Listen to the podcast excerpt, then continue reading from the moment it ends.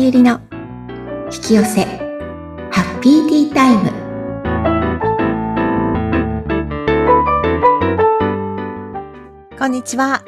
こんにちは自己実現スピリチュアルカウンセラーの深田さゆりです今日もハッピーなティータイムを過ごしましょうはい、さゆりさんよろしくお願いいたします。はいよろしくお願いします今回はどういったお話になりますか今回はですね2024年にやっていくテーマ自立です、おっしゃってましたよね、自立ってね。自立をね、していかなきゃいけないんですよはでい。ね、自立って言ってもいろいろな意味があって、うん。うーんと、私が昔学んでいた、そのビジョン心理学っていうところでは、自立ってあまりいい意味じゃなくて、はい。あの、なんていうのかな、自分一人だけで生きていくみたいな、うん、うんだ誰。の手も借りません、みたいな意味で使ってたりしたんですけども、はい。私が言ってるこの自立っていうのは、まあうん一般的なね、自分の足でちゃんと立っていきましょうっていうことを言ってるんです。はい。で、えっ、と、つまり、誰かが、私の幸せはこの人がいるからとか、うん。えーなんていうのかな。これがあるから幸せっていうのではなくて、うん。もう私、自分一人で幸せですっていう状態になっていきましょうっていうことなんですね。はい。うん。パートナーがいるから、子供がいるから、私は幸せだわっていうでものではなくて、うん。うんと、自分一人でいることも、とっても楽しいし、素晴らしいし、はい。誰かと一緒にいることもとっても楽しいっうん。うんていうような、うん一人でもいられるし、はい。他の人ともいられるっていう状態。そして、あの、誰かに依存しない。うん。うん。この人がいるからとか、はい。うん。頼らない。うん。寄りかからない。っはい。ていうことを言ってます。はい。大切ですね。大切ですよね。はい。うんで、その中には、まあ、経済的な自立っていうのも、心の自立っていうのも入ってます。はい。うん。あの、経済的な自立っていうのは一人で稼げるように全部なっていきましょうっていうのではなくって、うん。まあ稼ごうと思えば稼げるよねっていうような方、なんていうのかな。そういう軽さで全然いいと思うんですけれども、はい。その、皆さんなんかね、仕事に対して、うん。とってもとっても、三次、今までの古い地球の考え方をされてる方が、まあ、いらっしゃって、はい。なんか仕事を、こうやって経済的な自立とかっていうと、うんああ、私もう仕事はいいとか、はい女性でね、うん。なんか、もう仕事はしないことにした、したくないとか、うん。いう方が多いんですよ、割と。はい。多いというか、いらっしゃるんですね。うん。で、そういう方って、その仕事の捉え方がとっても間違っていて、ええ間違ってるっていうよりも、古い時代のその流れ、今までの働き方っていうところが癒されていないので、はい。働くと苦しくなると思ってるんですよ。うん。うん、じゃなくて、これからの時代は自分のやりたいこととか、才能が仕事という形に、まあ、ふ見たらなってたねみたいな形なので、はいと。にかく好きなこと好きなことを一生懸命やっていく。うん。とことんまでやっていく。はい。そうすると極まってくるので、うん。うん。うん。それが仕事になるねっていう、仕事というか求められる人から、はい。もう欲しいなって言われたりとか、あ、それいいねって言われたり、うん。そしたらなんか気がついたらそれってお金になってるねみたいおー。な。うん。一番いい感じじゃないですか。そうなんですよ。。そうなんですよ。ねそう。え。で、んそういう仕事を、私は仕事って言ってるんですけれども、だかはら、い。一生仕事をして、だって好きなことずっとやってたいじゃないですか。ええ、やりたいです。うん。ですよね。それが仕事になるよっていう形なんです。うん。うん。でもね、これ言ってもなかなかこう、いやーもう仕事はいいって、仕事やるんだったらなんか、もう家に収まってたいとか、うん。うん。だから、パートナーを求めるとか、うん。だから結婚しなきゃとか、うん。それって方向性が全然違ってますよって、幸せにはなれなくなっちゃいますよっていう、これからの時代はね。だからなんだろう。仕事と自分の好きなことをちょっと分けてうん。考えてたのかなそういう。あ、そう、今まではね、場合っそてうですよね。うん。まあそういう人が多い。はい。うん、仕事は生活するためにやるとか、うん。うん。うん。うん。ただ流れがどんどん変わっていいくので。はい。で、その仕事は苦しいからねって思ってたら、うん。結局思ったことが現実化していくので、うんうん。常に仕事は苦しくなっちゃうんですよね。はい。もう仕事って楽しいことだよねって、うんうん。楽しいことしかできないんだよねっていう風になっていくと、はい。現実の仕事が変化してくるので、職場とかいろいろと。うんうんうん。あの、職場が変わるかもしれないし、あなた自身が変わるかも。ね、職場を変わっていくかもしれないし、はい。うん。うんそういう変化は起きてきます。うん。うん。ね、やっぱり仕事は私も楽しくやりたいなと思いますもん。ねえ。うん。私どっちかっていうと楽しくないとできないタイプの人なんだ よ。昔から。うんなの、で、あの、やってる時すごい楽しんでる。けれども、うんやっぱりむ、あの、なんていうのかな。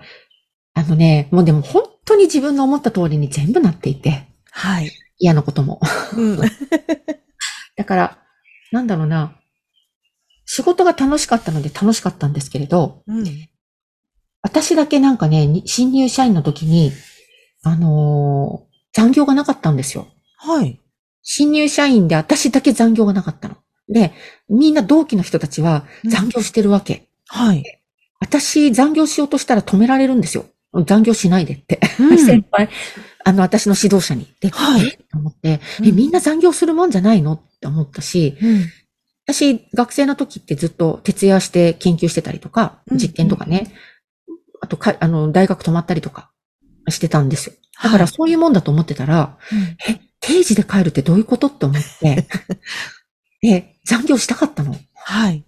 なんで私は残業しちゃいけないんだろうと思って、うんみんないいな、いいなと思ってたんですよ。はい私も仕事残業したい、残業したいって。うん。な、そう思ってたら、あの、まあ、長年ね、ずっと思ってたの。そはいしたら、あの、出産してからかな。あ、まあ、たまには残業、その後はね、うんするようにはなったんですけど、そこまですごい残業ってなかったんです。はい。で、出産をして、えっ、と、職場がそこではなくて、別な都内の本社に移ったんです。うん。それまでは、なんか研究所みたいなところにいて、はい。やってたんですけど、そしたら、本社がめちゃくちゃ忙しくて、はい。念願かなって残業三昧ですよ、今度は。 で、しかも、もうし、その時にね、残業残業したいとか、うん。あのね、田舎だったのね、そのうん研究所みたいなところが。で、こんな田舎にって思ってたんですよ、最初は。はいうんだけど、出産をしたら、もう最高だったの、環境が。はい残業はないし。で、あの、なんていうのかな、都会のね、あギスギス、電車も混んだ電車に乗るわけでもなく、はい。最高だなと思った時には時を遅し で、それまで長年残業したいしたいが叶ってしまいまして、ねえ。本社に行ったら残業がすごくって、うん。でも、楽しかったんですよ、やっぱり。私、残業あし仕事好きだったしー。うん。で、出張もすごく多くて、はい。でもやっぱり体が悲鳴を上げ始めまして、 うん。うん、あの、耐えきれなくなり、うん。睡眠時間が3、4時間ぐらいになっちゃったのね。えうん。あの、子供のほら、お弁当とか用意したり、朝ごはん用意したりたうん。うん。で、朝6時10分ぐらいには家で、家出てたので、その時間に出るんですかそうそう早っしない、そうしないと電車が混んじゃって、そっか。一人ゲームになるんですよ。うん、わかる。そうで、し、始発なのに、うん。なんで私の後ろにいる人が、私の前に来て椅子に座るわけみ たいに、もう本当おしくらまんじゅうみたいになるんですよ。うん。うん。もうこんなストレス嫌だと思って、で、じゃあ、一人ゲームにならない時代、じ、うん、時間と思ったら、うん6時台なんですよ。はい。で6時20分過ぎてくると、もう人が増え始めて、そうですよね。なので、6時10分に家を出て、6時十何、十何分かなの電車に乗ってたんです。はあ。そうで、夜帰ってくるとね、10時、11時。まあ、会社出るのが10時とか、遅いですよね。うん10時、11時ぐらいかな。まあ、終電にはならなかったっていう感じで。だってほら、お子さんももういるわけでしょそうそうそうそう。だから子供に全然会えなくって。うん。で、そうするとね、でもね、いいこともあ、いいこともっていうか、うちの息子ってね、私起こしたことないんですよ、一度も。朝。あ、え、それは早く出てっちゃうからそう、早く出てくから、私が。うんうんで、帰ってきた時は息子寝てるので、うん。私に会えないわけですよ。はそうい。すると、私が出る前、だいたい6時ぐらいに目が覚めて、うん降りてくるの。おーで、会いに来るんですよ。あ、かわいいそうで、あのーでも、 朝起きてすぐトイレに行くから、トイレに行ってる間に私、あ、もう出なきゃとかと思って、うん。こう、あじゃあねとかって言うと、もうトイレに行って、わーとかって言いなが ら、フルチンのまま出てきて、あーとかって言いながら、あ外出ちゃダメダメみたいな感じで。かわいい。そうそうそう。だからね、あの、勝手に目を覚まして起きてくる。うん。うん、だからね、起こさぬ、起こさずに済んでたの。えー、でもやっぱり生活的にはかなりハードですよね。そうすごいハードで、うん。でも、もうおかしくなってるから、そういう時って。でも仕事は楽しかったんですよ。うん面。白かったの。うん。でも体が悲鳴を上げてることに気づかずに、うん。脳腫瘍になりですよ、その後。そうだそ。そう強制、か。強制終了になったの。いやー。さゆりさん、もうなんか極端すぎる。そうなんですよね。あーそう、だから、そっか。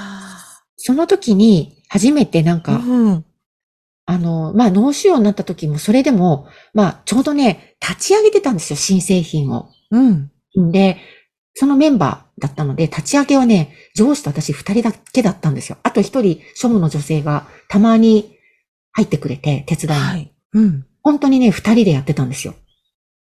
ええそもんちろなんもんなんですかうん工場に、は、うんあの、製品を作る人たちがいて、だかはらい工場とのやりとりとか、うんあとは新製品をどういうふうにやっていくかっていうのを、他のチームの人たちもたまには参加してゆるやるんですけど、まあ、し主要で、そこで、なんていうのかな、マーケティンググループでやってたのが私と上司だけ。はで、い。設計は設計でいてう、ん製品作る人たちはまた別なところにいて、うん。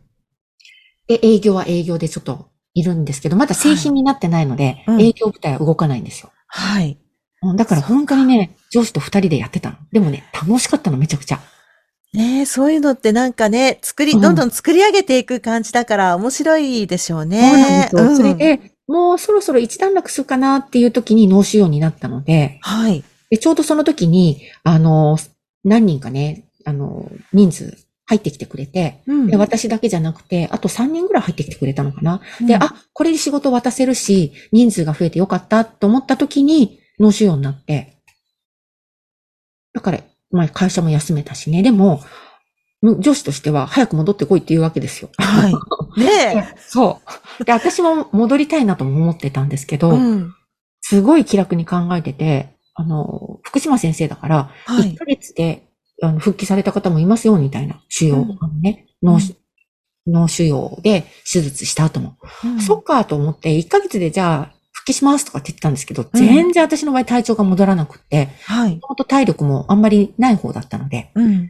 で、2ヶ月休んで復帰したんだけど、もう無理、なかなか、やっぱり無理で、うん。でしかもその時に母親も倒れちゃったので、はい。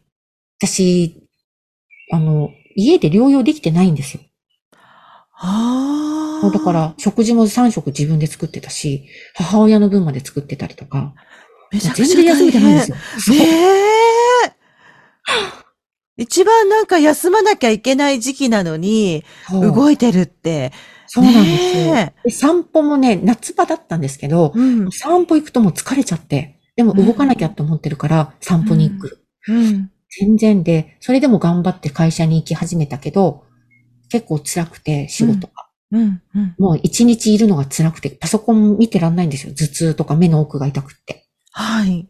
うんそしたら、今度、なんか、あれと思ったら手が震えちゃってて、うん。文字が書けなくて、うん。震えてて。うんその自分を見たときに、あ、私結構やばいかもって思って。そこで気づくんだ。そう、そこで気づい て。で、その時は、あまりにも頭痛がひどいので、うん頭痛外来に、まあ、会社の、何でしたっけ産業医の先生はい。がうん紹介してくださって、またその先生もすごいテレビに出てる先生だったんですけど、うん。有名な先生でうん。で、その先生に見てもらったら、甲状腺がおかしいことに気がついて、うん。うんそれで手が震えてることに気がついて、うん。それでようやく休み取ったんです、会社。ええ大変。そうなんですよね。だからその後、やっぱり休めないんですよね。気持ちが。うん。うん、休ん、体は休んでるんですけど、なんかどこかね、休んでていいんだろうかとか、うん。うんないんろいろか、ね、考えちゃいますもんね。そうう。ん。でも、その、平日に、はい。なんかカフェ行ったりとかうん、できるっていうこの幸せみたいな。うん。そう。で、その後はやっぱりその、ハードに仕事することがもうつ疲れてたんだと思うんです。そのはい自分のやり方にね。うんだから、ああ、もう働きたくないとか思ったり、そういう働き方はしたくないって。うん。うん電子顕微鏡は好きだったんですけど、はい。そういう仕事のし仕方はしたくないなって思って、うん。で、子供にも会えなくていいのかなって思って、うん。で会社辞めることにしたんですけど、はい。うん。そうなんですよ。でもね、そういう、その時の当時の私のね、あ、もうこういう働き方はしたくないっていうことを働くことだって、やっぱり勘違いされてる方多くって。うん。うん。うん。でも、これからの時代はそうじゃないですよっていう働き方っていうのは。はい。うん。ねえそうなんです。ちょっと働き方に関してはね、見つねめ直そうって思いました、私も。ですよねう。んもう思いましてもん私このままこういう仕事してて、うん。子供の成長も見られず、うん。なかなか会えず、うんいいんだろうかって思って、はい。なんか嫌だなって思ったし、うん。で、たまたまなんかね、こう、ふと、うちの地元のね、帰ってきた時に、日中、前休というか、午前、午前休取ったのかななんかでプラプラっと歩いてた時に、なんかね、ブティックっぽいような、ちょっと、ね、あの、田舎のブティックで、はい都会のじゃなくて、おばちゃんたちがこう、くっちゃべりながら、うん。なんか、の、のほほんとじゃないけど、こう、仕事してて、はい。あんな仕事の仕方もあるんだと思 って、いいなと思ったんですよ。ほー。で、私は女性として生まれてきたのに何度男みたいに働くことしてるんだろうとかね。うん。男と同じように働くことしてたので。でもわかる。なんか当時って、そういう働き方がちょっとかっこいいとか、うんそういうのあったじゃないですか。そ憧れっていうかで。じそうそうそう。うんで、うん自分も男女の区別なく来てたので、うん。働くんだったら男、男性とね、同じように働くのが普通だと思うっんてたんですけど、うんなんかね、そういう切り替えの時だったんでしょうね。はい。で、なんかこれでいいんだろうかとか。うんで、男性じゃないから体力もない。あ男性の方がやっぱり体力あるので。はい。まあでも、女性なのに男みたいに働くことに意味あんのかなって思ったりとか、いろいろとね、あ見つめ直す時期だったんですうよん、ね。うん、うん。うんそれで、会社を辞めたんですよ。ねえ。うん、そそうか。そうなんです。まあ、会社辞めることがいいことでもね、ないんですけれど、うんうん私の場合はね、ちょっといろいろとその後、セッションがすごく楽しくなっちゃったりとかう、ん、うん、うん。いろいろとあって、うんあ、なんか楽しいことこっちだなと思って切り替えたんですけど、はい。そう。でもね、その脳腫瘍の後、甲状腺が治った後、半年間会社を休んだ後、うんまた会社を復帰して仕事するんですよ。うん。何年か。うん。そう。もう辞めたくて辞めたくてしょうがなかったんですけどね。 その時は。うんうん。でもなかなか辞める機会がなかったんですけど、まあ待ってたら、もうドンピシャにいいタイミングに出会って、はい。めちゃくちゃいい条件で会社辞められて、へえ。うんあ、こっちでいいんだとかってね、思っ思ったんですよね。そうなんですそうなんね。そっか。はい。はい。うんなので、あの、自立するってことは、うん、男の、男性のように仕事とするとか、うん。もう苦し、うん、なんていうのか、がむしゃらに頑張ることではなくて、はい。自分らしくうん。いる。そしうてん一人でも楽しいし、うんみんなといても楽しはい。い。うん誰が、誰かに頼るとかではなくね、うん。うん。うん。はい。そんな時代になっていきますので、はい。皆さん一緒に自立していきましょうっていう、はい。頑張りま楽す。ね、 お仕事していきましょうっうん。ていうそうとでころすでね。うんはい。以上です。さあはい。